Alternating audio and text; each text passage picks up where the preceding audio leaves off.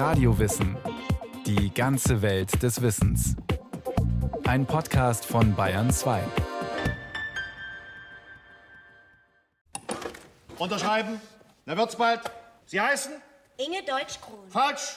Der Jude heißt Israel. Die Jüdin heißt Sarah. Sie unterschreiben hier mit Ingeborg Sarah Deutschkron. Na wird's bald. Der Name Sarah ist bei jedem Anlass anzugeben.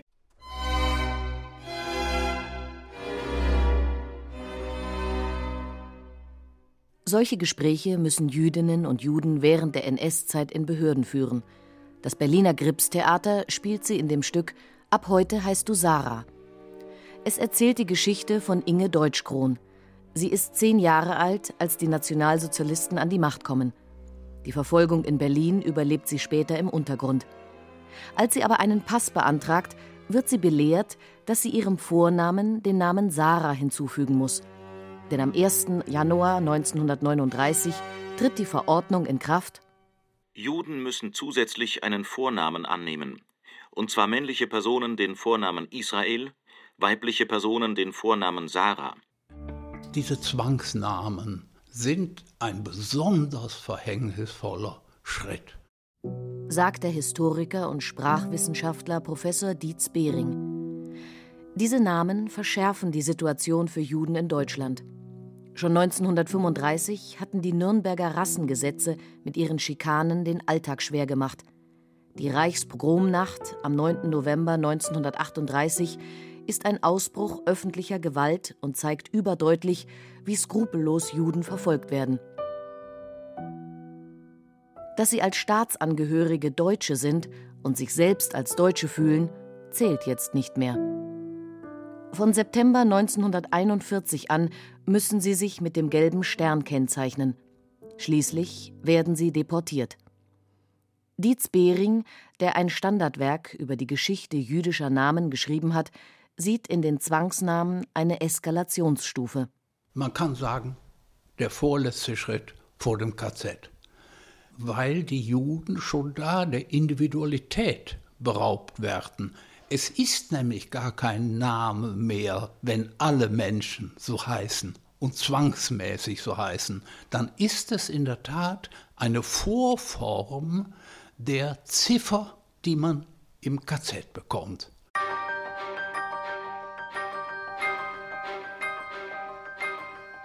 An der Geschichte jüdischer Namen lässt sich in vielen Epochen in Deutschland, aber auch in ganz Europa, die Qualität der Beziehungen zwischen der Mehrheit der Bevölkerung und der jüdischen Minderheit ablesen. Die Geschichte reicht weit zurück. Adam, Eva, Abraham, Sarah, Isaac, Rebekka, Jakob, Lea, Rahel, Josef, Benjamin.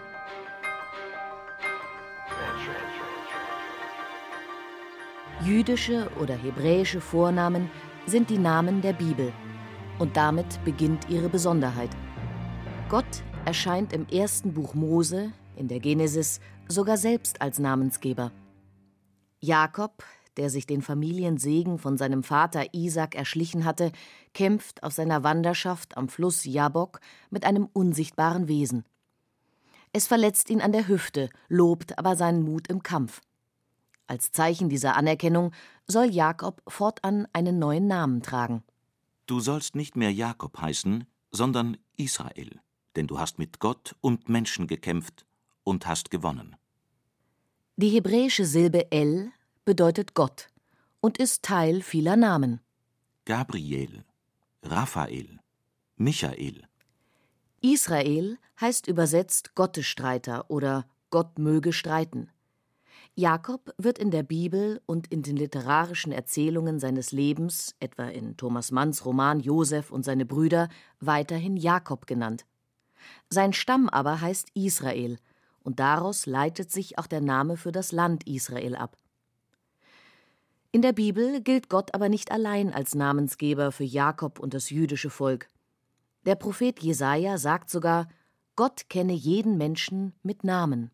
Es ist sicherlich bei allen Völkern der Erde so, dass der Name eine große Rolle spielt, aber bei den Juden ist er eben auch noch theologisch besonders stark gesättigt und durch die Bibel abgestützt.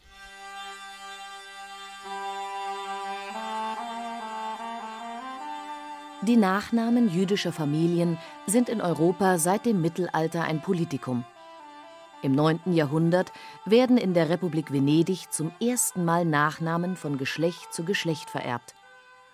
Zunächst breitet sich dieser Brauch in Norditalien und Südfrankreich aus, und von da aus auf den ganzen europäischen Kontinent. Der Adel achtet darauf, dass mit der Identität auch der Besitz erblich wird. Bauern und das entstehende Bürgertum ziehen nach.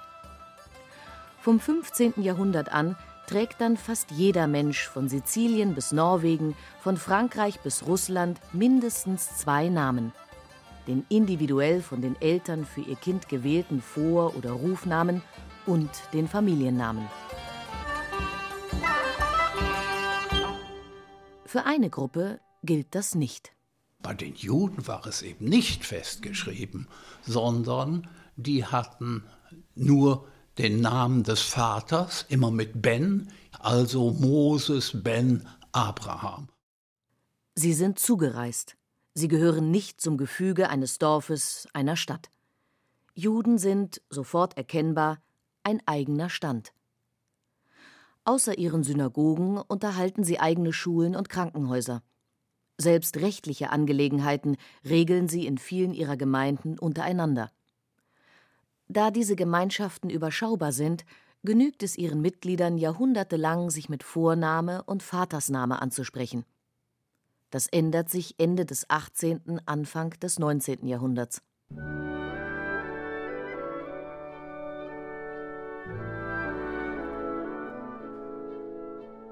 Die Aufklärung spricht jedem Menschen eigene Würde zu. Vorstellungen, die zunächst Philosophen entwickelt haben, werden zu politischen Forderungen.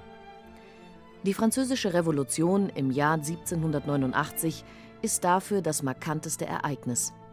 In den Jahrzehnten danach prägen die Ideale der Aufklärung das Zusammenleben in den europäischen Staaten. In Frankreich um 1800 entwickelt Napoleon einen Rechtsstaat. In Österreich regiert die Habsburger Dynastie und die deutschen Kleinstaaten organisieren jeweils ihr eigenes Recht. Das Verhältnis zwischen Mehrheit und Minderheit ist überall neu zu regeln. Das betrifft besonders jüdische Bürger. Sie sollen rechtlich gleichgestellt werden. Die Namen spielen dabei eine entscheidende Rolle. Sie gelten als Zeichen für den neuen Status. Jedes Land geht auf eigene Weise damit um. In Frankreich sollen Juden ausdrücklich nicht mehr erkennbar sein, sobald sie sich vorstellen.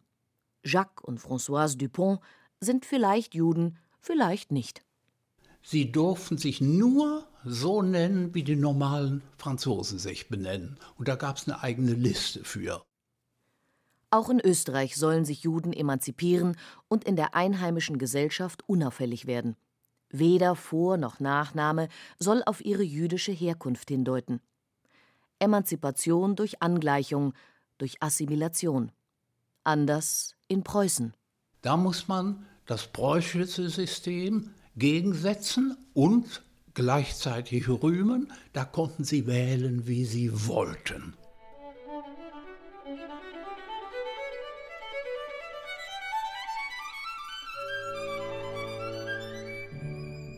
Im Jahr 1812 wird die preußische Gesetzgebung reformiert. Den weitreichendsten Vortrag dafür hatte der Gelehrte Wilhelm von Humboldt gemacht. Er schlug vor, mit dem Wort Jude einzig und allein die Zugehörigkeit zur Religion zu bezeichnen und Judentum als eigenes Volk gar nicht mehr mitzudenken. Ich würde daher dafür stimmen, Juden und Christen vollkommen gleichzustellen.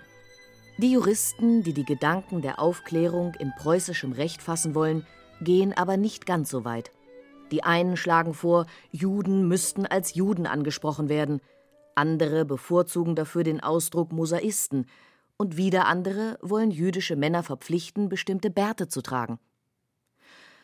König Friedrich Wilhelm III. aber will von all dem nichts wissen und stellt Juden anderen Bürgern gleich.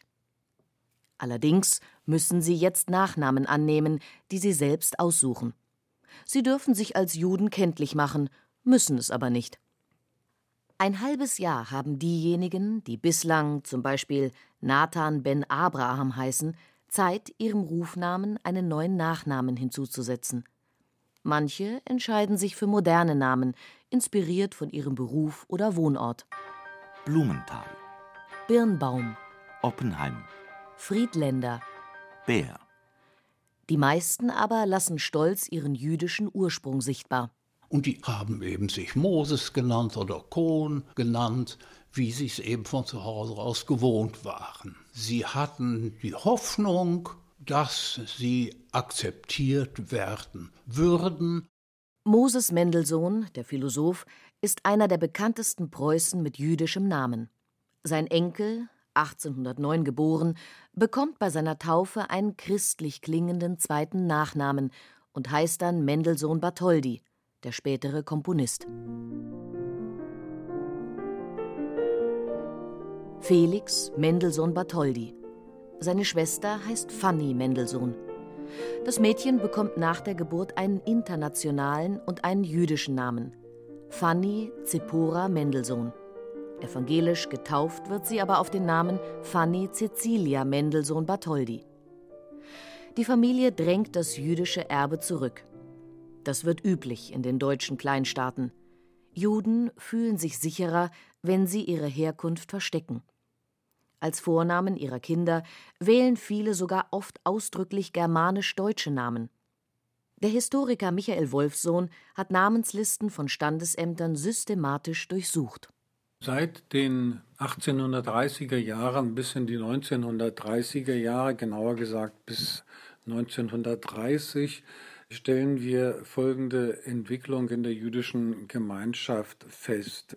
80 bis 90 Prozent wählten kontinuierlich nichtjüdische Namen, Namen, die in keiner Weise auch von ihrer Herkunft und schon gar nicht bezogen auf das, was sie ausstrahlten, in irgendeiner Weise jüdisch sein konnten. Das Beispiel Siegfried oder Hedwig ist diesbezüglich ganz klar. Das bedeutete, dass die Eltern, die ihren Kindern Namen gaben, sich von der jüdischen Welt abwendeten. Sie wollten nicht, dass ihre Kinder automatisch als Juden erkannt wurden, dass der jüdischen Gemeinschaft in Deutschland ihre jüdische Herkunft immer weniger wichtig wurde. Blumenthal, Birnbaum, Oppenheim, Friedländer. Bär, Solche Namen haben jüdische Familien in Preußen als Nachnamen gewählt. Vermutlich ist das für jede Familie ein schwieriger Prozess, den sie an langen Sabbatabenden ausführlich besprechen. Welcher Name passt? Welcher klingt gut? Wie nahe ist er an den jüdischen Wurzeln? Die Mehrzahl der Namen wird dann auch nicht ausgesprochen jüdisch. An den sprechenden Namen werden sie jedoch bis in die heutige Zeit als Juden erkannt oder zumindest vermutet. Manche sehen sich dadurch benachteiligt. Der Historiker Dietz Behring hat für sein Buch Der Name als Stigma die entsprechenden Beschwerden an preußische, nach Gründung des Deutschen Reichs 1871 an deutsche Behörden durchforstet. Er kommt zu dem Ergebnis, nur wenige Juden wollten einen neuen Namen. Dennoch hält sich das Gerücht, Juden hätten für ihren Namen gezahlt. Wer wenig Geld hatte, sei mit Schandnamen abgespeist worden. Behring widerspricht. Das kann für Preußen und durchweg für alle deutschen Staaten nicht gesagt werden. Man muss sich klar vor Augen halten, dass die Juden mit ganzer Kraft im Großen und Ganzen zu ihrer Abkunft gestanden haben und das Deutsche Sein und das Jude Sein als durchaus kompatible Strukturelemente begriffen haben.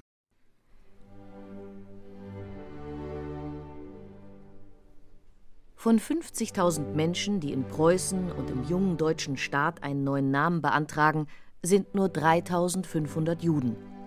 Das deutet darauf hin, dass die Mehrheit in ihrem Namen, selbst wenn er als jüdisch erkennbar ist, keine Gefahr sieht. Dennoch werden Juden angefeindet. Viele berichten von einem latenten und teilweise auch offenen Antisemitismus in der deutschen Gesellschaft im ausgehenden 19. und frühen 20. Jahrhundert. Diesen Antisemitismus schüren dann die Nationalsozialisten weiter. Selbst in Kinderbüchern werden Juden schon bald verunglimpft, ihre Namen lächerlich gemacht. Gibt's Blühdorn auch und Siebenreich, Veilchen Blau und Löwenstein. Und außerdem der Jude wählt von Tieren sich noch Namen aus. So heißt er Katz und Hirsch und Strauß. Im Jahr 1938 verschärft die Staatsführung die Situation für jüdische Deutsche drastisch.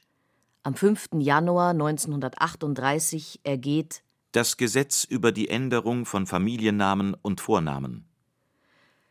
Die genauen Regelungen für jüdische Namen legt das Innenministerium am 17. August 1938 fest.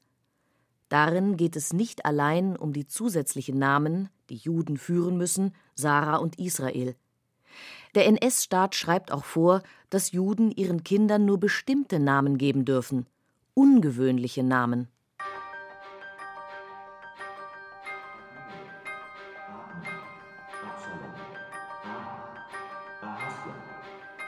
Es wurde verordnet, dass die Juden als Juden erkennbar sein sollten, was die jüdische Tradition seit den 1830er Jahren eben nicht getan hatte.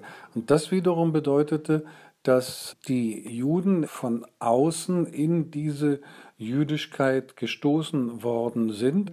Ihre Selbstbestimmung wurde aufgehoben, individuell ebenso wie kollektiv. Die Aufhebung der Selbstbestimmung führte dann bekanntlich in die millionenfache Vernichtung. Der Historiker Michael Wolfsohn. Die Tragik der ermordeten Juden ist eine doppelte Tragik. Erstens, dass sie ermordet worden sind, was schon schlimm genug ist, und zweitens, dass sie ermordet worden sind für etwas, das ihnen seit den 1830er Jahren immer weniger bedeutete, nämlich ihr Judentum. Dass sich Männer Israel nennen mussten, also mit dem Namen, den Gott selbst dem jüdischen Urvater Jakob gab, ist ein besonders zynischer Moment dieser Geschichte. Viele Berliner konnten das neue Gesetz gar nicht schnell genug umsetzen, schildert Inge Deutsch-Krohn in ihrer Autobiografie Ich trug den gelben Stern. Ich sah, wie am Kurfürstendamm emsige Maler die Namen der jüdischen Geschäftsinhaber mit großen Lettern auf die Scheiben der Schaufenster malten. Natürlich mit dem entsprechenden Zusatznamen Israel oder Sarah.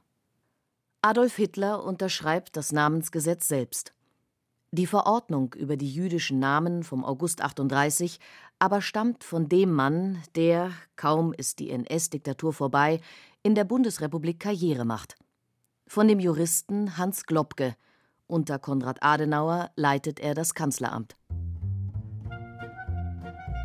Ein Zeitsprung in die 1980er Jahre. Die Fernsehserie Holocaust hat vielen Deutschen, die sich bislang kaum mit der Geschichte der Verbrechen des Nationalsozialismus beschäftigt hatten, menschlich nachvollziehbar gezeigt, was geschehen ist. Das ist eine Initialzündung. So jedenfalls deutet der Historiker Michael Wolfsohn die Daten, die er erhoben hat. Weite Kreise in Deutschland wenden sich jüdischer Kultur zu. Klezmer-Musik wird bekannt, biblische Namen sind modern. Seitdem hat es eine freiwillige innere Öffnung äh, von weiten Teilen der deutschen Bevölkerung der jüdischen Welt gegenüber gegeben. Diese hebräischen Namen, die populär wurden, haben sich stabilisiert. Also der Name äh, Esther, Benjamin, Rachel, die nicht nur jüdischer Herkunft sind, äh, sind eben ganz bewusst heute gewählt worden. Unsystematisch gesammelte private Erfahrungen zeigen, dass viele Eltern die Namen ihres Klangs wegen wählen und sich kaum mit den biblischen Vorbildern beschäftigen. Manche aber nehmen die Bedeutung von deren Namen gern mit auf ihren Lebensweg. Ruth Künzel zum Beispiel. Es muss schon in meiner frühen Kindheit gewesen sein, weil ich weiß, dass wir zu Hause, also schon als ich noch im Kindergartenalter war, so verschiedene Bilderbücher mit biblischen Geschichten hatten. Und dann gab es natürlich auch das Buch Ruth. Der Name bedeutet die Freundin. Und sie ist halt diejenige, die, nachdem ihr Ehemann verstirbt, mit ihrer Schwiegermutter sozusagen in deren Heimatland zurückgeht, weil sie sagt, da wo dein Land ist, ist auch mein Land, dein Volk ist auch mein Volk und sich dann aufopferungsvoll um ihre Schwiegermutter kümmert, was dann auch da in dem Land der Noemi durchaus gesehen wird und sie findet dann da auch nochmal einen neuen Ehemann. Aber also Kern dieser Geschichte ist eigentlich dieses sich um jemanden kümmern und ganz für den da sein. Das fand ich schon auch immer eine sehr bewegende Geschichte und die Bedeutung, die Freundin, finde ich auch durchaus eine sehr schöne Bedeutung, mit der ich mich gerne identifiziere. Biblisch-jüdische Namen tragen eine Geschichte in sich. Menschen, die so heißen, entdecken diese Geschichte nach und nach und stellen manchmal überrascht fest, dass sie zu ihrem Leben passt. Zudem klingt in den Namen das Schicksal der Juden an, die ihre eigenen Namen mal versteckten, um anerkannt zu werden, mal zu bestimmten Namen gezwungen wurden. Heute haben Juden an manchen Orten in Deutschland wieder Angst vor Übergriffen und verstecken sich, während Nichtjuden biblische Namen selbstbewusst tragen. Viel von deren wechselvoller Geschichte drückt der Mädchenname Sarah aus. Sarah hieß die Frau Abrahams. Ihr Name bedeutet Prinzessin, Fürstin oder Herrin. Sein Klang erinnert aber auch an das hebräische Wort Zarot, und das bedeutet Sorgen. Als Zores ist der Ausdruck sogar in den deutschen Sprachgebrauch übergegangen. Das alles schwingt im Namen Sarah mit.